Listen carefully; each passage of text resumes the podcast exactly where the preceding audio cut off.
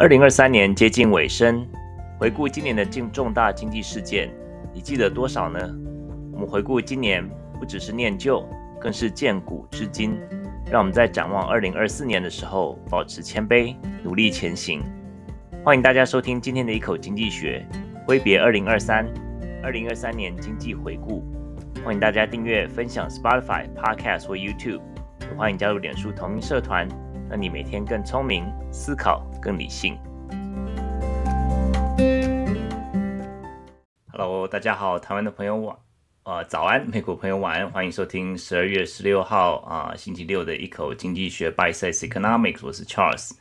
这个节目在每个星期六，美国加州时间晚上七点，台湾礼拜天的早上十一点播出。错过的话，可以到 Podcast 或 Spotify 会听。啊、，Clubhouse 这边有回听功能，欢迎大家加入脸书的同名社团。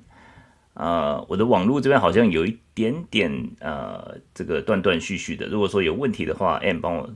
注意一下，就是告告提醒我一下，或是大家在这个啊、这个留言区这边跟我讲一下。好。呀，这一次应该是啊，我们今年的最后最终场。这个老苏呢，这边竟然写错字了，写错挥别二零一三啊，年轻了十岁。悠悠说的，悠悠悠悠说年轻十，哦耶，年轻十岁了，大家都年轻十岁。呀，今年又到了年底了，因为下个礼拜呢，啊，老苏应该会在坐飞机，然后在下个礼拜十二月三十号，我们可能就是要大家要准备跨年啦，可能就不会 不会想要听一口经济学跨年呀，我们就啊，可能今今天这个这一集应该就是今年的最后一集了。那今年也是收获满满呢，也是谢谢各位大家的这个分这个呃支持鼓励。呃，上礼拜呃，跟大家分享一件这个这个这个师母的事情啊，Ann 的事情啊，他的嗯，上礼拜呢，他常常就是收到这个陪审团的通知。大家知道，这个成为美国公民之后呢，就是有一个很麻烦的地方，也不是麻烦，这个是公民的义务啊。可是就是常常会被叫去陪审团。那大家平常工作啊，或是要管理小孩，就要要顾小孩什么的，那这陪审团就是有些时候就是。短则可能三五天，那长则有些时候就是很长，那这个也是有点麻烦了。那就是 and 就可是感觉就是说，照理说这个如果说是完全是随机的几率的话，照理说大家被叫到的这个几率应该差不多嘛。那可是就是这个 and 的这个被叫的几率呢，很明显是我的不只是两倍，有些时候就觉得说，哎。我好久几乎都没有什没有什么被叫，就叫过一两次。那他大概到目前为止被累积起来，可能就是六七八九次了。就是常常动不动就收到，诶诶，你被抽到要要要来参加陪审团，这个就是这个啊。不过疫情之后比较有比较好一点的地方，就是疫情之后就是说你可以用一开始第一第一轮的这个啊这个这个筛选可以用这个 Zoom 来参加。那那天就是呃，星期五吧，and 就去用 Zoom 来参加。那通常就是一开始呢，这个法官就说，呃，大家好，这个通常有几百上百人这样子，然后就说，哦，这个法官就说有接下来有可能有三个 trials，呃，三个审判，然后这个 trials 呢，就是有呃每个 trial 大概有几天，然后从从什么什么什么时候开始，那大让大家来评估一下。那如果说真的是没有办法的话，你可以 claim hardship。hardship 就是有点像是一个呃不可抗拒的因素吧。如果说你有一些你根本人不在这里啊，或是怎么样，就是你可以 claim hardship，就是你还是可以有呃，就是可以可以就是嗯可以不用参加的这个理由啦。那当然就是说，如果说不能每次都 claim hardship，他要不然他就是他一段时间就是会叫你说这个可能 claim hardship 之后几个月之后，他就又叫你再回来报道这样子。那他就是一开始就是啊，就是一开始就就被叫叫号嘛。他叫到你名字之后呢，你就你就说你要 claim hardship，或者说你要就是哪一个选择哪一个 trial，然后呢选择什么 trial 的时候呢，那那个法官就会说哦好，那个星期一见怎么样，或者说怎么就是就是会安排。那这些这个 claim，然后他等到就找到足够人之后呢，那老那这个这个法官就会说好，刚才 claim hardship 人我就。呃，他一的就是说我会 grant，我就是会准你们的这些这些请求，要不然就是说他会说，呃，我要听听看你们每个人到底为什么什么原因而不不然不能够参加，不能够担任陪审团。那所以说整个过程就相当相当冗长。我觉得说这个美国这种司法系统就感觉是还蛮没有效率的，就是非常的这个就想说这个不能用电脑或是用什么方法，大家网速网络上填一填就好了嘛，就是用的这个非常的复杂这样子。然后呢，就更夸张的就是说，这个后来后来，N 他就是发现说，诶，他之前其实四月的时候才被叫过一次，四月，然后现在十二月又被叫一次，就是感觉是有点频繁。那一看后来发现说，诶，他两次叫他的这个名字，虽然说都是他他的这个中他的这个中文拼音。但是这个一一个是我们，比如说是这个我们名字嘛，什么王小明，比如说小明王，这个这种中文名字变英文就小明王，这个就是小变成你的小名，照理说我们是是 first name 嘛，就是我们的这个这个呃名，然后啊这个王就是你的这个 last name，然后可是呢，我们有时候名字就变成说小变成 first name，然后名就变成一个 middle name。那就变成说，就是变，其实那个在他们法院的系统，N 就变成两个人了。所以这这就是解释说，为什么他这么多年以来，这种一直被一直被叫到这么多这么多几率的这个原因呢、然后后来他赶快打电话去，就是把这个希望这个资料有稍微更正一下。呀，这个也是一个美国也很奇葩的事情，因为就是美国一般来讲，就是说我们之前有分享过嘛，就是他没有一个中央的这种。像台湾就是有身份证字号啊，或是一个一个你的 ID 号码，就把你这个人所有的什么健保、什么你的身份证、所有的驾照全部都串联起来。基本上每一个这个单位，联邦的、州的，就是很多都是各自独立的，而且就是说他们不能够拿到取得你的这个社会安全号码。所以说，每个人社区安全号码是就变成说，就是大家只能他这些这些这个机构只能用你的名字。那如果名字稍微拼音不对不不一样一点点，他就认为说你是不一样的人。那在有些地方就是比较无所谓嘛。可是在这种陪审团这种感觉有点麻烦的事情上面，就是常常会有出这种错误这样子。所以大家如果在美国，如果说是有收到陪审团，就觉得说，哎。我怎么好像比别人多多那么多次的话，你大家稍微注意一下，可能可能你的名字根本就被 误认误指为两个人的名，被变成说你的几率比别人多好几倍呀。好，OK 啊，谢谢 M 帮我改标题，变成二零二三。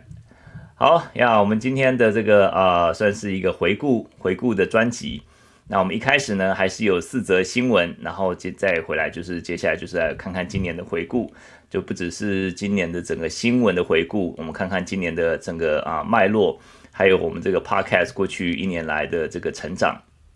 呀，也是相当的感恩呐、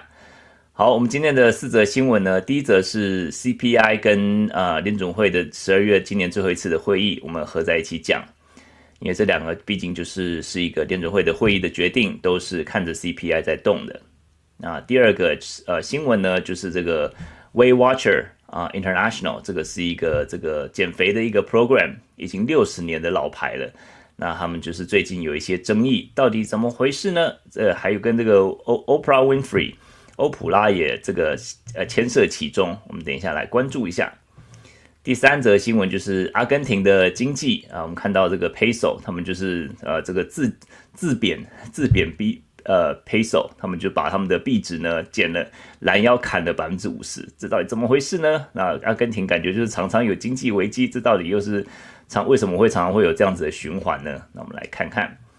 那今天第四则新闻就是这个千禧世代啊、是目前为止最倒霉的世代。为什么这么说呢？啊，这个华盛顿日报有一篇文章，我们来研究一下，来分析一下来，然后说这为什么他们是说。千禧世代是最倒霉的世代。好，第一则新闻是 CPI 跟联准会的会议的啊、这个礼拜二、礼拜三的会议、呃、CPI 呢上礼拜就是公布，就是十一月份的上涨啊，从、年上涨呃，就是年增率是百分之三点一，核心的 CPI 呢是上涨，从年、呃、年增率是百分之四，这两个数字呃都符合预期，而且就是跟十月相比，这个变化不大。其实，呃，大家看，如果说看年初的 CPI 的这个总的 CPI 是六点二啊，六点四，然后到现在是三点一，所以说可以说是有啊，还蛮大幅的增长。那比相较起前一年，前一年是啊，在最高的是在呃六月、七月的时候是九呃九点是百分之九啊，九点一左右。那现在降到年初的时候降到六，那现在降到三点一，算是呃算是一直有在往正确的方向移动。那但是，就像我们之前说的，这个从三点一呢，可能要降到最后百分之二这样子目标，可能还是需要花一段时间。那房屋价格这个是大家一直觉得很头痛的一个问题，占了 CPI 权重的三分之一，也就是说，这个啊房屋，而且就是像现在这个呃这个利息还是很很高的一个情况下，大家不愿意卖房子，那房子的这个需求啊还是这么高，但是供给没有那么多，因为现在目前房屋的拥有者很多都大部分都是在。呃，在疫情中间已经 refinance，就是说把这个它利息弄得更低一点，也就是说大家手上持的都是百分之三、百分之四的利息利率的这个呃三十年利息利息，如果要他现在马上把房拿出来卖，然后换到另外地方，他还是要借钱，然后变成一个从百分之三、百分之四变到百分之七、百分之八的这样的利率，这个就是很大的一个啊负的诱因嘛，所以说大家就不愿意卖房子，那不愿意卖房子，结果就是说变成说你供不应求。那所以说，目前来讲的话，很多时候这个建商就是拼命来这个呃批建案，然后拼拼命申请建案，因为这个刚性需求就在那里。那但是呢，这些呃就是要买房子的人呢，又还是面临这个很高的利率。所以说，这个其实对于啊、这个也就是为什么我们刚刚说这个这个千禧世代啊，今天第四则新闻也替大家关注的千禧世代，现在是购物的最大族群，但是他们呃从这个基本上从毕业之后，一个又又一次又一次的这个经济衰退。而且就引起他让成让他们的这个整个工作环境，或者说他们的整个经济啊职业的这个发展，就是是还比起前面的世代 Gen X 啊 X 时代，或者说他们之前的这个啊婴儿潮世代来讲是相当吃亏的。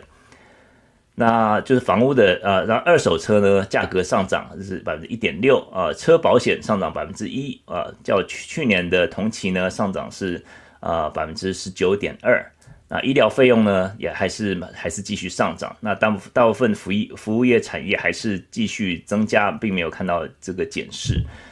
那对，所以说这个整整体看起来，虽然说数字上看起来还是呃是往正确的方向发展，但是大家还是有点忧心呐、因为就是说在最后这个啊、这个最后一里路呢，就是是不是一个。呃，最难呃杀死的这个怪兽呢？这个怪兽就是这个像电这个恐怖电影一样，你以为这个把怪兽杀了，但是但是怪兽一一转眼哇又跳起来了。所以说这个联准会呢，当然就是在十二呃十二月这个这个礼拜二礼拜三的会议呢，还是很小心谨慎的，就是还口风还是很紧。但是 but 这个呃鲍尔在记者会里面呢，他开始松口，他说他们。当然还是啊，要持续观察这个呃 CPI 的情况，还有这个利这个价格的平稳的状况。但是呢，在在这个呃未来，在明年呢，有可能这个开始讨论呃降息的空间，就是他的讲的话都是相当的保守。但是我看大家看这个联准会的预测表的话，可以看到明年的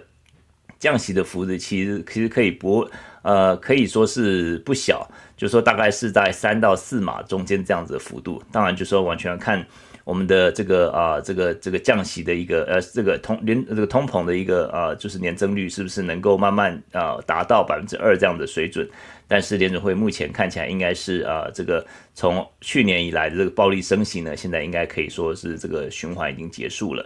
那目前的这个利息呢，可以是呃应该是在是在五点五左右。那从今年年初开始，四点五开始到现在五点五，是整整涨了百分一个百分点。但是相较起去年来讲，去年二零二二年呢，是从 百分之零涨到百分之四点五啊，所以说才叫做暴力暴力升息啊。所以今年跟去年来讲起比起来呢，可以说是已经和缓很多了。那也就是说，这个啊、这个我我认为认为说联总会他们应该是想高兴想庆祝，但是又不敢庆祝的太早。也就是说，他们还是一个较谨慎小心的一个一个态度跟呃一个呃一个呃一个意向这样子。所以说啊、让这个嗯让市场也是有相当欢乐的反应啊。基本上市场从十一月开始就是哇，这个一连串的这个。看到联总会感觉升息快要结束了，目前来讲的话，就是说他们啊看到啊这个呃升息快结束，那当然就是有市场有这个呃这个呃这个降息的行情啊，就是先把这些因素先考虑在里面，所以看到过去几个礼拜呢，哇，这个有买股票的人都是很欢乐。那当然就说这些降息的。会让啊、当然我们又考虑到明年也要选举嘛，那个拜登也要寻要寻寻求连任。就现任者来讲，最重要就是说能够让经济啊、让人民有好有感的这样子一个好起来的话，那大家可能就是会投给他的机会就比较高。所以，所以说，像当时川普跟这个啊鲍尔那时候在相持不下，这个川普不断的在这个报这个 Twitter 啊，在他的这个啊个人账号在不断批评鲍尔，就说这个我可以 fire 你，我可以这个就意思说这个你不你不降息，就是有点像语带威胁这样子。但是那时候鲍尔其实也不为所动啊，因为毕竟联准会的立场还是要维持保持中立嘛。那到现在就是他们他们的这个鲍尔也是特别说到，他们的考量并没有把政治因素考量在里面，因为这样的话有点是就失去他的这个中这个独立性了。但是我可以说啊、目前可以说是呃大概百分之不我不会说百分之九十，大概百分之八十的工作已经完成了。那目前接下来就要看看这个市场能不能够继续的把这个最后一里路走完。那这这最后会不会杀出个什么呃程咬金，或者说突然有一个一个啊，可能油价上涨啊，或者说有什么样的一个粮食的问题呀，怎么样的，这个都很难说。就预测学预做预测人就知永远都知道，你永远不能把话讲得太满，从来没有百分之百的事情。也就是说，我们目前来看的话，目前来看大致的大致的情况，希望是到明年暑假的时候能够达到百分之二。但是如果说没有达到百分之二，那也也是大有可能的。那这个就是呃，这个 CPI 跟联准会上礼拜最后今年最后一次会议的一个一个结果。好，这个就是第一则新闻。第二则新闻呢，一个啊、知名的这个老牌瘦身计划叫 Weight Watchers，这个叫做啊、体重看守者 Weight Watchers，它的这个在这个啊、这个股票市场叫 WW International。就是 Weight Watcher 前前两个，他们就前两个字嘛，就是第前面就是第一第一个字，两个字第一个字 WW International，它已经是一个很老牌，已经六十年的一个啊、算是一个庞大的一个瘦身帝国。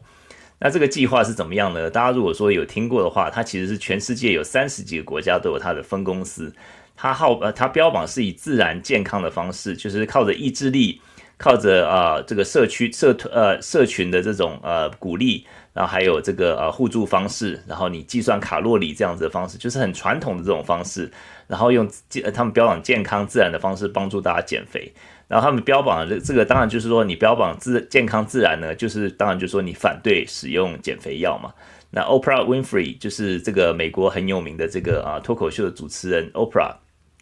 那他不但是这个计划的爱用者，那他也是在二零一五年的时候，他就是买了百分之十的股份，那成为他们这个呃，就是持有股份这个前几大前三大前三大的这个各股东啊，那他也进入他们的董事会。但是呢，这个这个礼拜这个公司竟然宣布他们要提供减肥药的服务了，哇，这个一下子这个啊、一下大家很多爱用者呢就觉得哇，遭到背叛的感觉。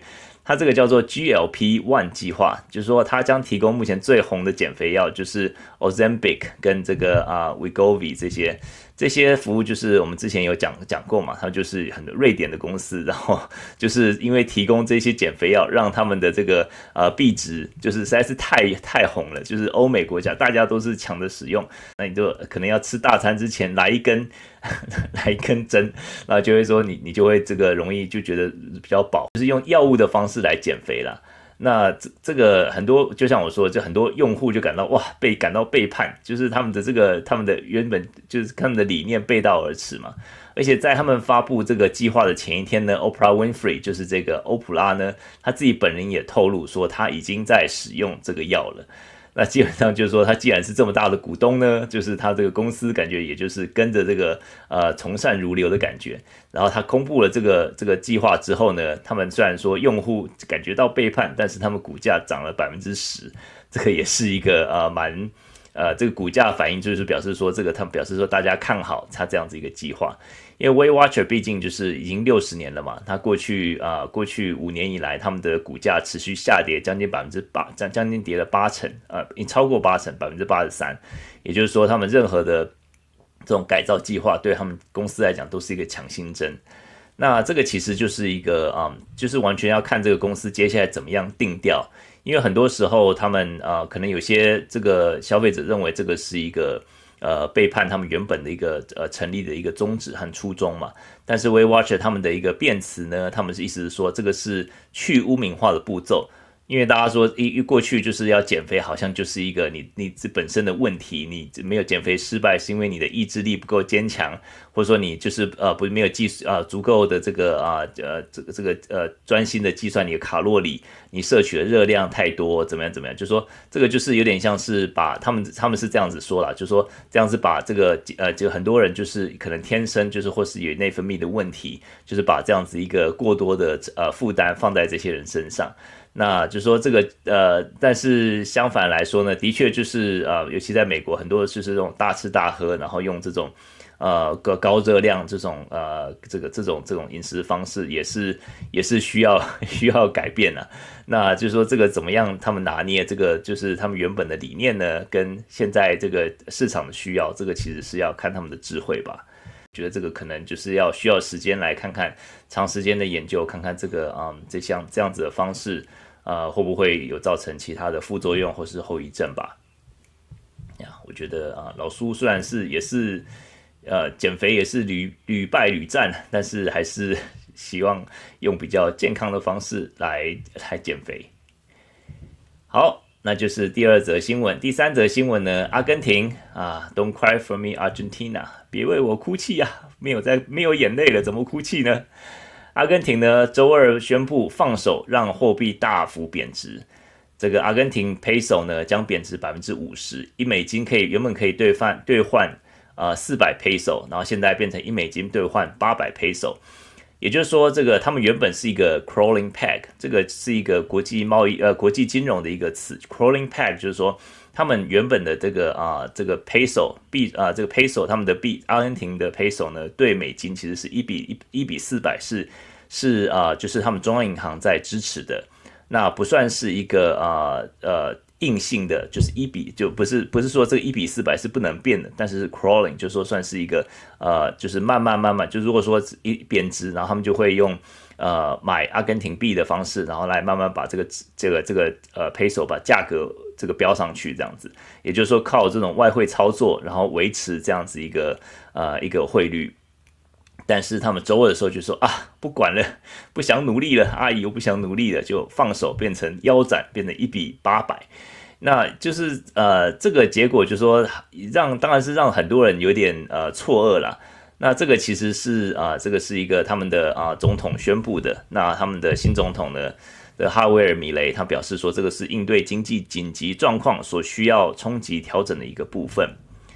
阿根廷的年。通膨率一呃高达一百四十三，那我们看到美国高达百分之九，去年最高的时候，那到今年呢，只掉到这个现在目前到百分之三，那百分之一百四十三实在是很难想象了。那他们的货币这样子暴跌呢，就是其实可以啊、希望能够啊、帮助他们的一个通膨率啊，因为就是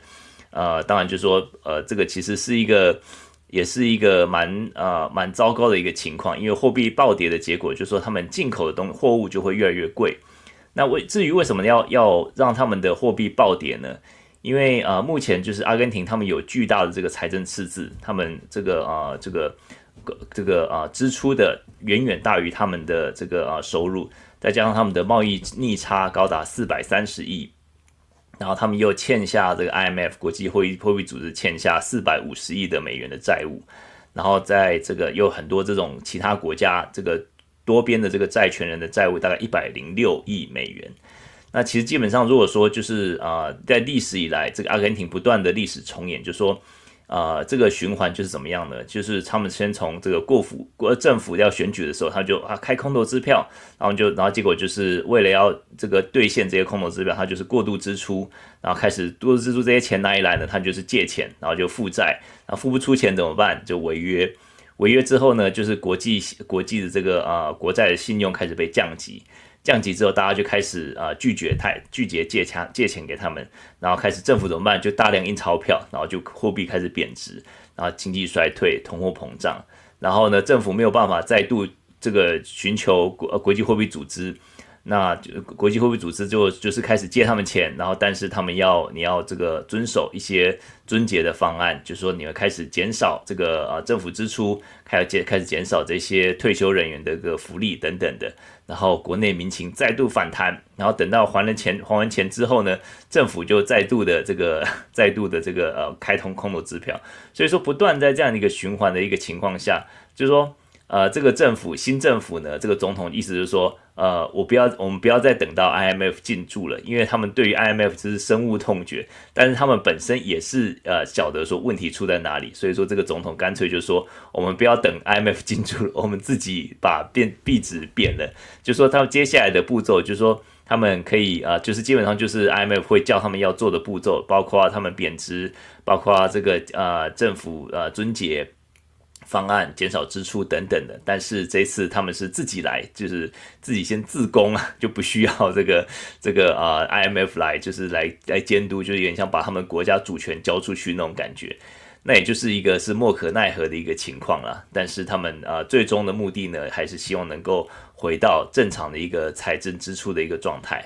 那其实啊、这个阿根廷从八零年代以来，其实多次经济危机几乎都是如出一辙啦。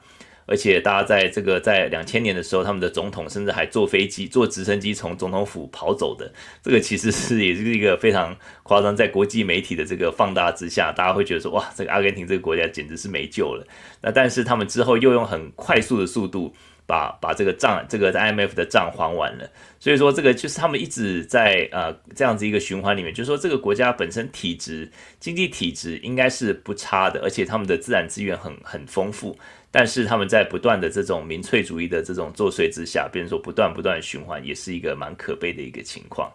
那老苏在这个今年，我回去看这个日期是今年一月的时候，在远见有一篇文章，我就是在写说这个啊、这个这个呃，就是这个世界冠军的光环还是没有办法让阿根廷脱离经济危机啊。那大家有兴趣的话，可以去看这篇文章。好，这个就是阿根廷经济这个礼拜发生的事情。最后一则新闻呢，啊、就是千禧世代是最倒霉的世代。哇，听众如果有千禧世代，尤其在美国的这个听友呢，可能就是对这则新闻来听听看，是不是有这样的感受？这个《华盛顿邮报》在前阵子有一篇报道，用经济的角度来比较不同世代谁最幸运，谁最倒霉。那这个这篇报道呢，就是他又比较这个婴儿潮世代，就是 Baby Boomer，然后 Gen X，然后呃就是 X 世代，然后再再接下来是千禧世代，然后再接下来当然是有呃 Z 世代，还有啊、呃、Alpha 世代，然后但是最后这两个世代呢，就是 Z 世代跟 Alpha 世代都太年轻了，也就是说他们的还没有进，还没有完全进入职场。那所以说，呃，这个就是他们就比较专门就是比较前三个时代，就是 Baby Boomer，就是一九四六年到六四年出生的，然后 Gen X X 世代呢是一九六五年到一九八零年出生的，再接下来是这个千禧世代是一九八一年啊、出生到一九九六年这样子一个呃千禧世代。那目前呃千禧世代最年轻的现在应该也是有二十七岁，将近三十岁了。也就是说，已经完全进入职场，那个啊、已经大至少大学念完，已经进入职场有几年的时间，所以就可以来做很好的比较。那其实在，啊一个人在一生在职涯生呃这个职涯的发展和薪资的增长的轨迹，其实在就经济的研究来讲的话，跟啊、你进入职场的时候的经济状况很有关系。经济研究呢发现说，只要你在经济衰退的时候，你毕业的时候进入职场的话，你一生的职业的这个啊、这个这个啊、这个不管是收入啊、发展啊，都要比其他人来的差。也就是说，如果说你在一个啊、两个完全一样呃这个呃专业，然后完全的这个啊、这个同样的念同样的学校，然后完全这个啊、同样的这个啊、可能是你如果说控制肤色、控制这个啊、性别等等的，但是一个是在。呃，经济衰退的时候进入职场，比起另外一个经济呃蓬勃发展的时候进入职场，你你呃这个经在经济衰退的时候进入职场，他一生的职业的这个啊 return 跟他的报酬是比另外一位要来的低的。那当然就说，这除了这个，可能有人就觉得说，哎，这个当然就是这是这是 no brainer 嘛，可能就是说你你呃，这个就当然理所当然的事情嘛。如果说你在经济衰退的时候进入职场，可经经济衰退的时候进入职场，大家要想到这个是不只是前几年的收入，它是呃它是整个职涯，就是整个职涯可能可以说是啊、可能短则可能二三十年，长则这个呃四五十年都有可能啊。就整个职业生生涯来看的话，是有这样子一个显著的一个差异。那为什么千禧世代这么倒霉呢？千禧世代就是说，他们其实在啊、进入劳动市场以来，平均这个啊、呃、这经济成长速度比前两个世代的这个经济成长速度要慢得相当相当相当的多。而且他们在这个进入职场之后呢，他们一开始就是啊两千年的这个千禧世代。两千年的经济衰退，就是 dot com bubble，就那时候很多这种啊、一些电脑的这种啊网网络公司就倒倒闭了，所以说那时候有一个比较短的一个啊、大概不到一年的一个经济衰退。然后在接下来呢，二零二二零零一年的时候有九一一的恐怖攻击，所以说那时候美国经济也是被拖垮了一段时间。然后到接下来，他们可能到二零零八、二零零九年的时候，其实是大部分的这个千禧世代都已经在职场了。那时候又遇到了这个史上最严重的这种金融危机。那到了二零二零年的时候呢，前年呃三年前这个疫情哇，又把这个劳动市场一下子打回到两千年的水准，就是辛辛苦苦数十年了，一夜回到解放前的这样子一个可怜的景况。那当然，这个是这些事情事情发生，当然就是发生在所有的。呃，受薪阶级啊，或是所有的劳工身上嘛。但是根据你的你在目前在这个职业生你职业发展里面的一个阶段，你可能会有不同的一个影响。那尤其对千禧世代，他们从进到职场之后呢，就是不断的被归零，不断的归零。可能刚进职场的时候遇到两千年的 bubble，dot-com bubble，然后等工作了这个呃六七年、五六年、六七年啊，小有成就哇，又被打回这个原形，又打回这个金融市场的这个啊这个经经济衰退。然后到二零二零年呢，哇，好不容易这个累积一点小钱，然后哇又被打回，因为疫情缘故，这个又被这个啊资产又又减少了。这个其实是相较起来，相较起其他世代来讲，其实是真的是很可怜的一个世代啦。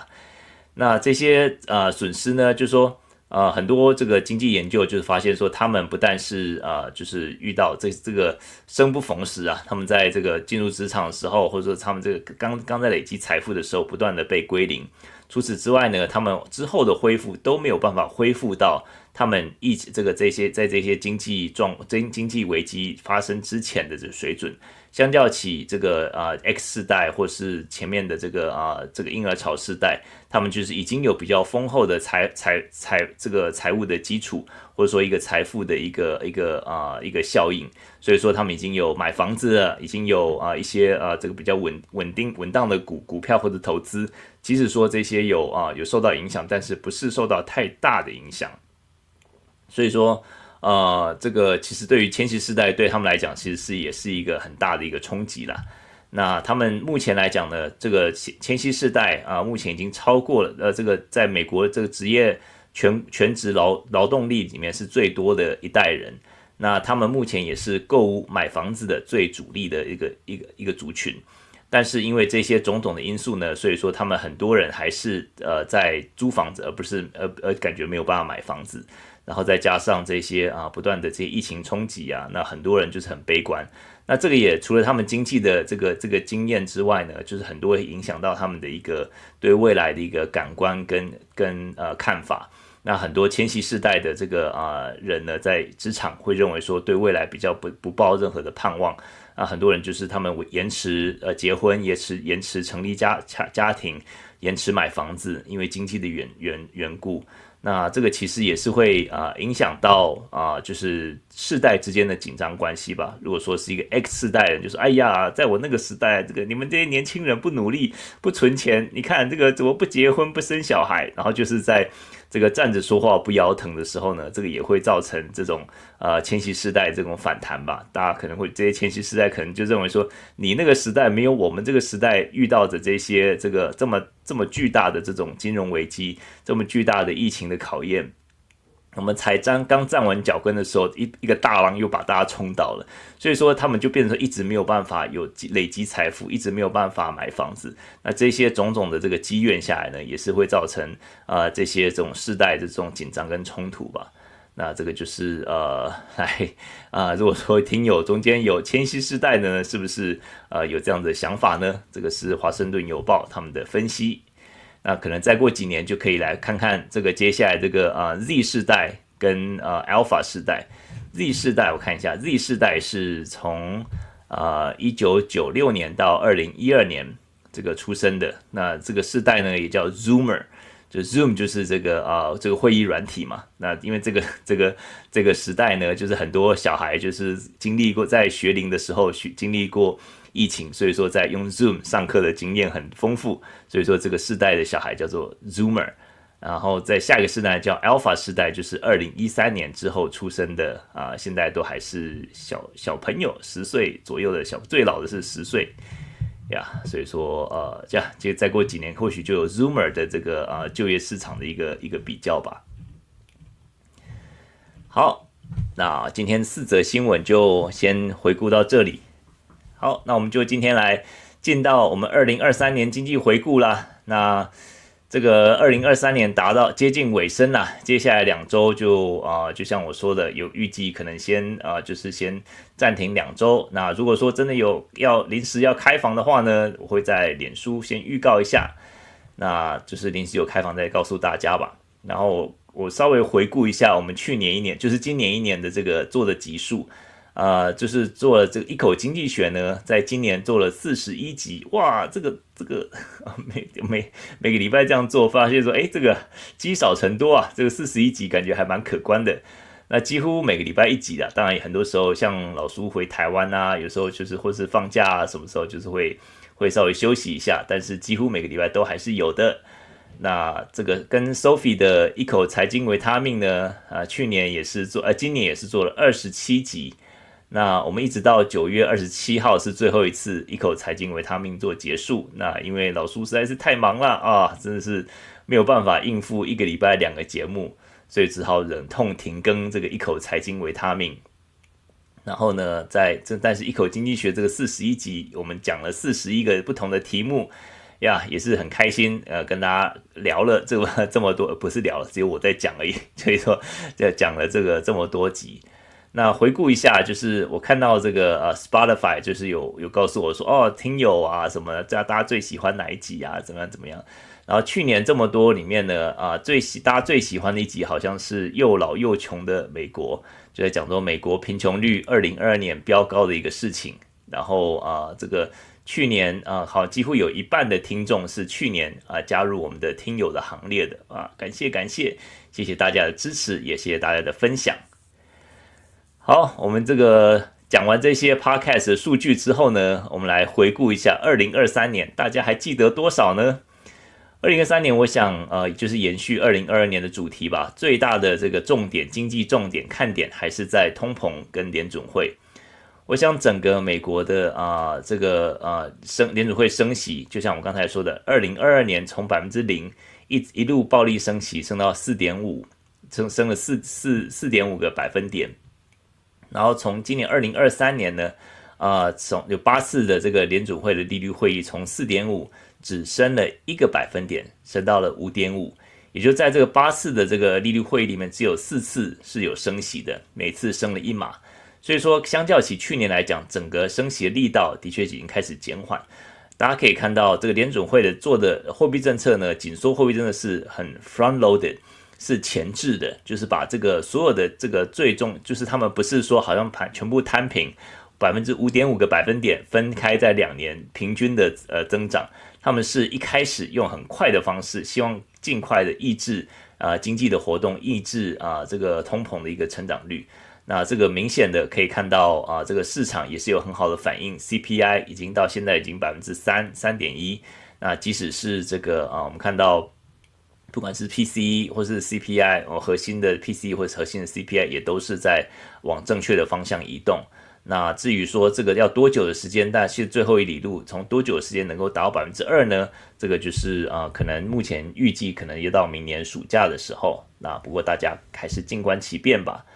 那这个就是一个联准会。对抗通膨的一个啊、一个情况，那就像我刚才说的，我觉得目前来讲，他们应该可以啊、宣称八成的这个啊、这个胜利，但是剩下两成还是有未定之数啊。那如果说到时候通膨又烧起来怎么办呢？那我们就继续啊、耐心的观察，因为目前看起来呢，啊、经济活动并没有因为升息而过度的呃减缓。大家可以看到啊、这个呃 G GDP 啊、是。呃，在今年这个三季的这个成长，其实都是有点让人跌破眼镜啊。第一季是二二点二，第二季是二点一，第三季是五点二。哇，这个我们之前有替大家关注，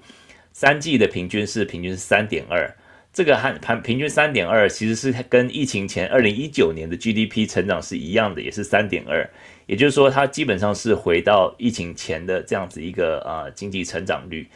那在去年呢，二零二二年呢，二零二二年其实是很呃相当弱的一个经济成长，那毕竟是高利率的关系嘛，所以说啊，只有全年只有百分之零点七。也就是说，去年这样子暴力升息的结果，的确有达到经济降缓的一个踩刹车的结果。这个也就是联准会当初所要降息的原因嘛。我们在很多集有跟大家来解释说，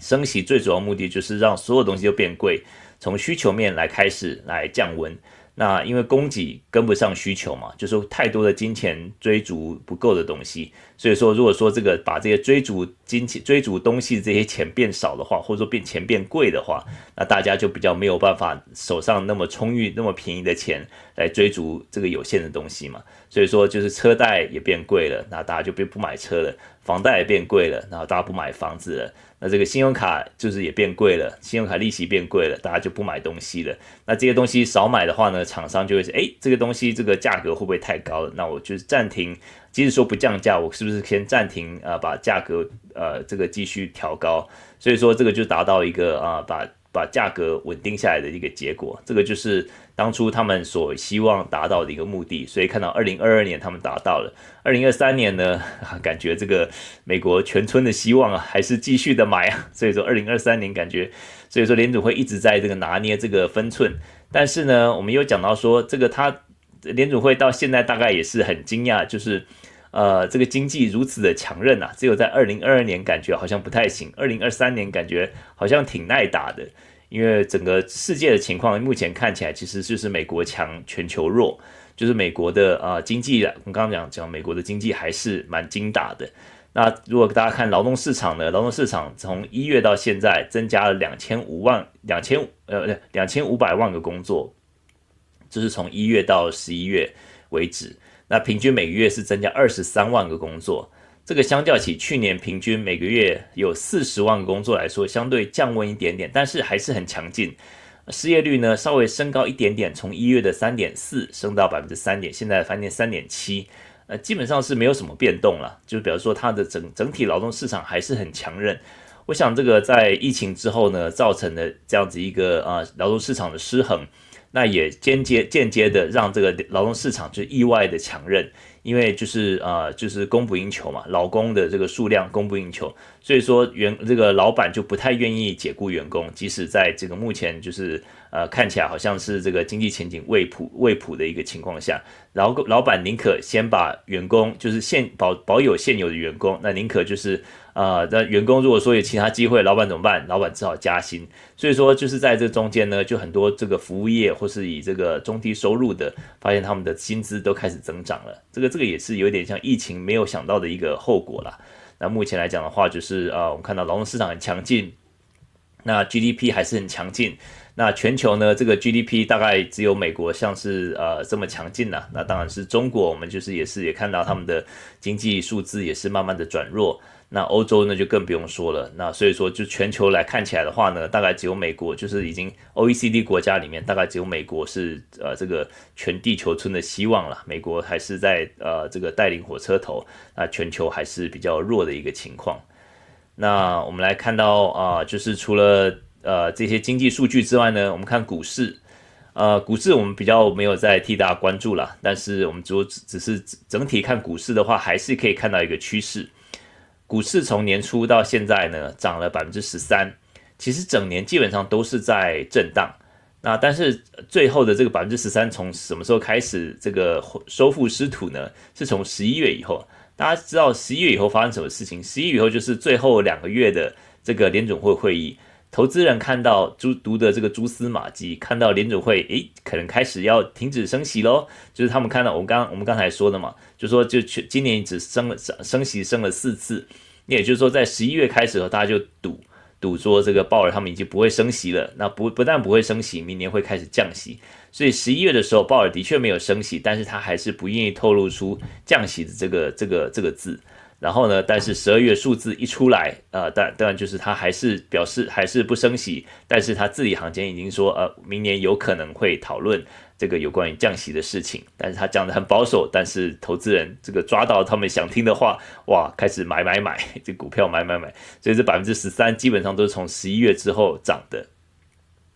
所以说今年整体来看的话，就是说啊，我们算是一个呃收复失土，就是在啊股市去年一直都是很动荡啊，也是一个蛮蛮不理想的。但是今年呢，我们看到就是它开始一些呃收复失土的状呃是失土的一个状态。那到明年呢，如果开始降息的话，那更是有降息的行情。那所以说一般来讲，明年美国的经济呃还是蛮审慎乐观的。那如果说能够啊，这个通膨早日达到百分之二的水准的话，那联准会可以早日开始降降息。那一降息的话，我想美国整体就不管是呃房贷、车贷，然后信用卡这些都开始降息的话，就变得呃更松绑。那民众的这个花钱应该就是在在劳动市场不受太大的影响的前提之下，啊、呃，这些劳这个整体的这个经济应该还可以再扩张，继续扩张。那我们就继续的拭目以待吧。就是二零二四年呢，我认为其实美国应该还是一个温和增长的一个情况。那我们就回顾一下今年，很快的回顾一下今年的一些新闻啊。这个我自己在回顾的时候觉得，哎，竟然发生这个事情，这个是竟然是今年发生的，感觉很久以前。好，我看看考考大家，看大家记不记得去年呃今年一月发生什么事情。一月呢，其实一月初的时候，我们做过一集在 ChatGPT 啊，ChatGPT 在一月的时候，今年初的时候，那时候风靡全球啊，大家开始发现说，哇，这个可以拿来写论文，可以写来拿来这个问他问题，然后算这个不同的程式，然后可以帮我抓虫，就是一些电脑程式，呃，可以帮我这个这个帮我这样帮我 debug。呃，这个很聪明啊，就是很厉害，而且就是讲话不会不会很别扭，讲话就是像这个啊，我们在跟一个很学识渊博的朋友在讲话一样的。所以说这个就不过是今年的事情啊，这个到现在大家感觉是 ChatGPT 已经现变成我们生活一部分的，所以我们呃这个适应科技、适应环境，呃也是也不需要太多的时间。那天我在帮我儿子，这个他最近在学化学，高中化学。然后我就想，我高中化学也学蛮烂的，我就变成我在跟他在那边这个绞绞尽脑汁，我可能查查 YouTube，想说这个这个东西到底有没有讲。后来我灵机一动，后来就哎，这个查 ChatGPT，把他这个题目打进去，哇！这个解题之之精准、啊，而且是这个讲解非常的这个详细哇！我儿子也很开心哇！这个讲讲的非常的这个呃非常的合理，而且答案是正确的。那当然这个不是给人替说所有的答案都是正确啦，可是就是像有些如果说网络上已经有的资料，他们能够答得更准准确这样子。那这个不过是今年年初才开始的事情啊，的一年之内呢，大家已经不到一年就大家已经过的这个生活已经非常习非常习惯有 ChatGPT 的存在了。那一月还有什么事情呢？一月还有马克思，呃，这个啊，不，不是马克思，马斯，伊朗马斯克，马斯克接管 Twitter，哇，那时候大家都在呃，这个说，这本来是当当做一个笑话，然后这，然后第一天他还把这个搬着一个水槽进这个 Twitter 这个旧金山的办公室，那大家开始当笑话，然后大家开始唱衰他，现在还是他还是很多争议啊，但是大家反正好像已经习惯了。那当时，但是今年年初的时候呢，大家会觉得说啊，Twitter 大概可能很快就不行了。大家他还把很多的员工裁员啊，然后就是用很比较其独特的这种领导方式。那这个都是一月，今年一月发生的事情。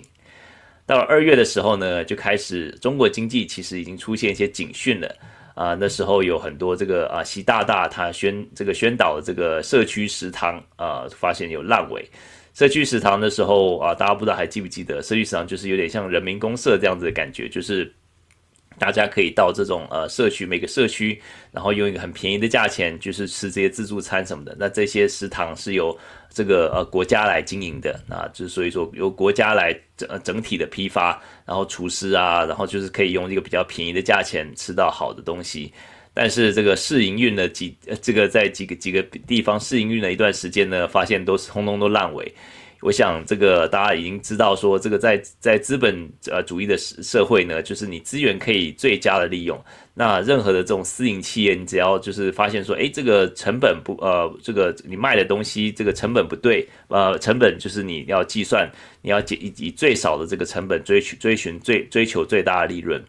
那如果说那毕如果毕竟这比不上这个啊，就如果是公家机关，如果国家在经营的话，你购买啊，你成本高，那反正无所谓嘛，这是国家出钱。那你如果说东西卖的便宜，那反正我不赚钱也无所谓嘛。那这个服务不好，反正无所谓啊，反正我我卖的便宜，你爱吃不吃 不吃拉倒。这个就是一个也是一个啊，我走回头路的一个动作啦。那个这个也是当时二月的时候，大家也是跌破眼镜，这个习大大怎么会想出这一招呢？然后果然就是烂尾，很多地方就试营运一段段时间就关门了。那二月的时候呢，这个老苏在二月的时候，就一月、二月的时候就已经预测美国经济会软着陆，也就是说会啊、会继续升息，但是美国不会进入经济衰退。那这个就是也是呃就是今年我们看到这个慢慢的一个情况。那二月的还有另外一个消息就是。啊，晶片战呢，荷兰跟日本，他们这个光刻机，他们开始禁止啊，他们不卖给中国。那这个也是啊，跟美国同一阵线的一个一个呃一个一个态度表态这样子。然后那时候呢，从二月的时候，从去年开始就我们就一直看到，其实呃很多这种 Great Resignation，就是说大辞职潮，很多人就是啊看到这个这毕竟就是在劳动市场还是很紧绷的情况下。在年初的时候还是很紧绷嘛，所以说很多人就是这个跳槽啊，对，是跳槽加薪不是梦，在跳的越多呢，涨薪薪水涨得越快，这个也就是呃，这个就是二月发生的事情。三月的时候呢，三月的时候开始有一些经济的一些警讯，三月的时候就是大家记不记得细谷银行、瑞信这些第一共和银行，这些都是三月发生的事情。那他们呃，这个细谷银行、瑞信啊，第一啊、第一共和银行这些这些银行，其实大大部分的这个他们都造造成挤兑的原因呢，都是他们啊、有太把太多的资产拿来呃购买长期的国债。那在这个升息的情况下，变成说这些啊、他们呃，就是呃，目前他们就就周转不灵的情况下，他们要如果说这些呃这个资产，如果说他还是要握有长期持有的话，那握到这个十年之后才赎回的话，那他就不没有亏嘛。但是如果马上要赎回的话，就变成说他要用比较贵的这个，就亏了这些钱，亏了这个利息的钱，然后或者说这些罚金这样子。那如果说就是就个人来讲，可能不是太大的问题，但是如果这个银行是几几十亿、几百亿的钱是放投在里面的话，这个就是一个大问题了。那这些银行啊，西谷银行、瑞信，然后第一共和这边，这些都是我们看到一些银行还好，这些问题那时候都是啊、都是有筑了防火墙。那时候财政部长呃这个叶伦跟这个鲍尔他们当属呃当时就是非常火速的。来呃宣布说，所有的钱都是呃联邦政府会来担保，就是你不用担心你的这个呃存款会失去，那也就是吃大赦定心丸呐、那这些钱就是呃我的钱在银行还是安全的，这个也就是他们当很快的把这个火就灭掉了。当然当初有一些还是有一些零零星的一些这些中小中型的这个银行他们的一个一个危机，但是这个很快就被扑灭了。这个是呃三月的事情，哇，感觉是好像很久以前事情了，可是不过是今年三月而已。后来到四月、五月的时候呢，我们就看到中国的一些啊、一些经济的问题慢慢又越来越多浮现了，地方债、城投债、呃，这个财政问题、退休这个啊、退休潮。然后中国还有烂尾楼啊，到这个啊，这个八月的时候，呃，这个这五月的时候，这个到呃去去年有这个恒大嘛，然后今年就是在八月的时候有这个碧桂园的暴雷，那就是很多时候看到中国的一个啊经济开始这个经济引擎开始趋缓的时候呢，这个很多事情就越来越爆越多了，所以开始五月年中的时候，五月六月的时候就开始发生这些事情。然后五月还有一件事情，就是美国国债上限，哇，那时候大家吵得不可开交啊。现在回头看，恍如隔世。那时候这个啊，Kevin McCarthy 麦肯锡呢，跟拜登他们就是最后达成了协议。那麦肯锡后来也是被他被他的同党的党员 背后捅刀，被被罢免了啊。这个也是也是呃，说来也是蛮心酸的。这个麦肯锡就当了这么呃这么短时间的这个呃这个呃这个众议院的众议院的议长。六月呢，六月主要是一些政治的新闻，这个布林肯啊、叶伦啊，还有雷蒙多都是分别的访问中国。然后七月啊、呃、八月，这个财政赤字，不，中国的财政赤字啊、通缩啊、青年失业率这些问题就不断爆出来。然后八月的时候，就是碧桂园就是暴雷了。然后美国方面呢，就是我们看到美国的一些啊、呃、罢工的一个情况啊、像 UPS 就是这个啊货运公司。还有医疗机构，然后啊像是 Kaiser 啊这些机构，然后还有机师，还有空服人员啊，他们开始罢工了。啊，九月紧接着啊，美国就汽车工会也是有罢工。那这个就是美国过去一年啊，今啊今年呃过去啊，就是除了就是一个大家都关注的通膨跟联准会之外呢，其实劳劳工的权益也是不断的抬头，这个劳资的中间的平衡也是有一点点这个啊，有一点微妙的改变。过去啊，美国劳工的这个这个呃 power，他们的这个嗯这个权利呢，从八零年代一直被削减得很厉害。但是，一直到啊，在疫情中间，发现大家发现说，哇，这个缺工的情况，然后发现说，这些 essential worker 这些最重要的这个工作人员，维持这个社会运作的工作人员，这些人他们不但是有需要冒着这个很多时候冒着生命危险，还大家待在家里戴着口罩。这个他还是要在外面这个啊，还送货，然后送这个要维持大家的生计这些的，所以说这些啊，这个在缺工的情况下，这些人就开始得到一些他们应有的补偿，或者说他们要求加薪，也就是很多公司就是就是已经同意了。所以说我们看到美国这个汽车工会啊，他们也是得到他们要求，然后机师这个 United 这些机飞机，他们就达甚至达高达两成，就把 twenty percent 的一个一个调薪。然后空服员这些也是都是啊、过去这样的一个情况，所以说美国整体来讲就是说呃就是劳动境状况状况不错，那这个薪资呢也是不断上涨，那薪资到底会不会继续推动啊、这个这个通膨呢？就是目前看起来薪资上涨的程度还没有啊、就是过去虽然说是超在去年跟前年是超过通膨，但是现在这个薪资上涨程度已经开始降缓了，所以说整体来看起来的确是一个软着陆的一个剧本。然后一直到啊九月，接下来看九月就是啊这个联邦预算卡关哦，因为每年十月一号就是联邦预算年度的开始啊，这个就是又是一次一阵腥风血雨，结果发现这个 Kevin McCarthy 就被同党人罢免了，哇，真是始料未及啊！然后到十月的时候呢，就是啊就是有泰勒斯经济学，哇，这个嗯。这个啊，Taylor Swift 啊，这个是风靡全球啊。那这个老苏之前在转角国际有讲，这个写了两篇《泰勒斯经济学》，就讲到他这个也算是一个在疫情之后也是啊，除了他本身很唱的歌很受欢迎之外，他本身的这个啊，他对待员工的方式，还有他挑战这些大公司、这些大企业的这种啊这种态度，那真的是很让很多的消费者感到非常的深得我心这样子。然后啊、在接下来就是啊，呃、十月的时候，李克强啊、就是原本是啊、呃、总理李克强的中国总理李克强，在二十去年的二十大啊、被这个习近平这个换下来之后呢，啊、就是感觉就是有点像是郁郁不得志，在十月的时候就过世了，还很年轻的就过世了。然后我们就是呃有聊一集李克强经济学，到十一月。慢慢看看到这个罢工也慢慢落幕了，那所以说就是有点像是到年底的时候呢，也开始啊、整个劳动市场的情况，希望能够慢慢恢复到正常的状况。那我们上个礼拜有聊到这个啊，在疫情中间的大辞职潮的时候啊，每个工作每个在找工作的人有两个工作在等着他，就是二比一。但是到目前为止呢，大概是每个找工作的人大概有一点四个工作在等着他。这个数字呢，已经慢慢接近疫情前的水准了。也就是说，目前看起来，这个薪资上涨压力应该已经没有这么高了。那接下来会怎么样？希望能够继续这样子一个呃冷却下去的话，那能够达到呃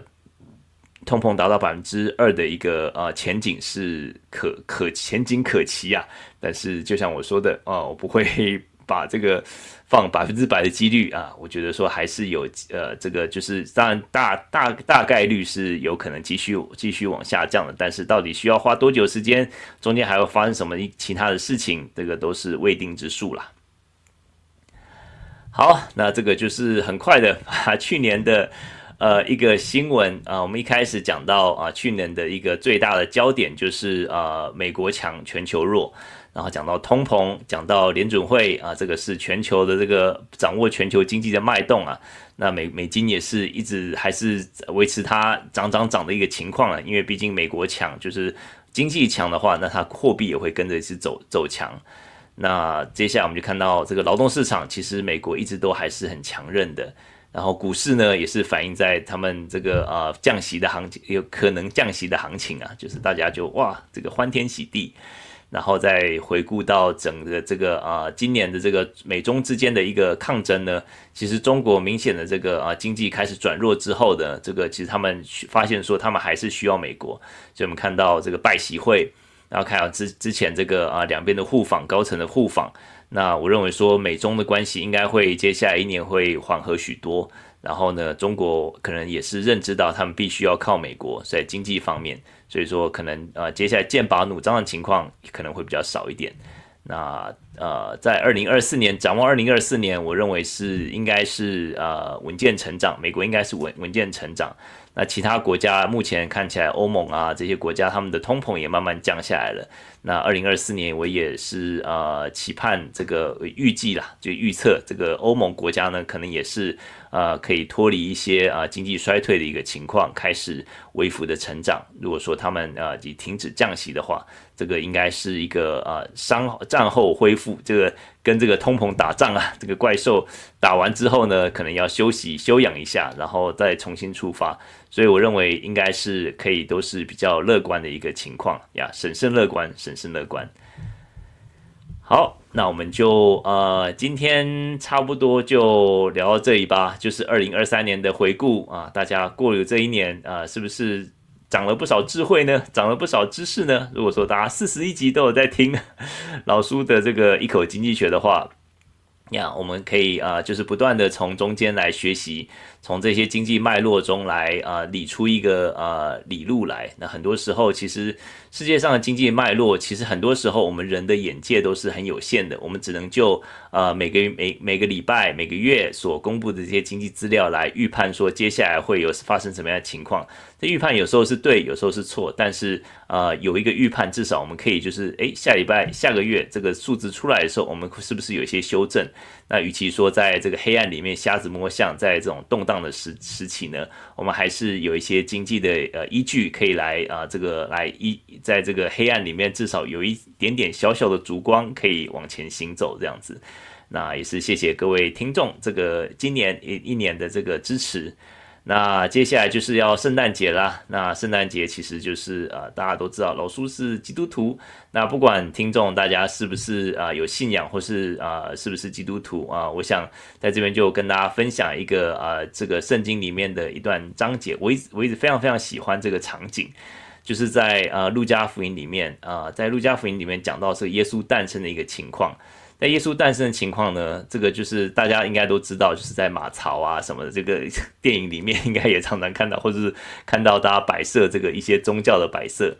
但是呢，我这边要讲，我这边要念的这个经文，其实是在讲到说，呃，当初呃这个耶稣诞生的这个消息，其实是先报给呃牧羊人的。牧羊人其实，在犹太社会里面阶层是很低的，很很被瞧不起的，因为他们要接触牲畜，接触牲畜，那这些有些时候动物会死掉嘛，就是他们要处理死掉的尸体啊这些的，然后或者说又是要看守羊群，所以说没有办法守一些犹太的一些节气，像是安息日，所以说这些犹太人的这个对于牧羊人的这个看法，其实是认为他们是一个社会的比较低低低层的一个一个阶层。但是天使第一个宣告耶稣诞生的对象就是这些牧羊人，而且这些牧羊人呢，这个天使向他们显现的时候，哇，这个荣光四面照着他们，哇，他们吓死了。然后这个天使说：“不要惧怕，我报给你们大喜的信息是关乎万民的。今天在大卫的城里为你们生了救主，就是主基督。你们要看见一个婴孩包着布卧在马槽里，那就是记号了。”忽然，一大队天兵同他同天使赞美神，说：“在至高之处，荣耀归于神；在地上，平安归于他所喜悦的人。”呀，也希望这句话能够啊成为大家的祝福，在地上平安归于啊归于大家啊，不管你是是什么样的信仰啊，都能够希望大家在新的一年，在岁末年终的时候，一切都平安，啊都顺心，然后有一个美好的二零二四年。那谢谢大家今年的这个支持和鼓励。那我们呃，今年这一集或许就是最后一集。如果会有再多一集的话，我们会在脸书会公布。好，那我们今天就到这里为止。那接下来的呃，这个有什么新闻或是有突发的新闻的话，我们一直会在脸书上面跟大家 update。好，那希望大家能够有一个美好的圣诞佳节，也有啊、一个呃蒙福的二零二四年啊，祝大家一切顺心、平安、平安顺心啊！谢谢大家，好，大家呃明年见。好，拜拜拜拜。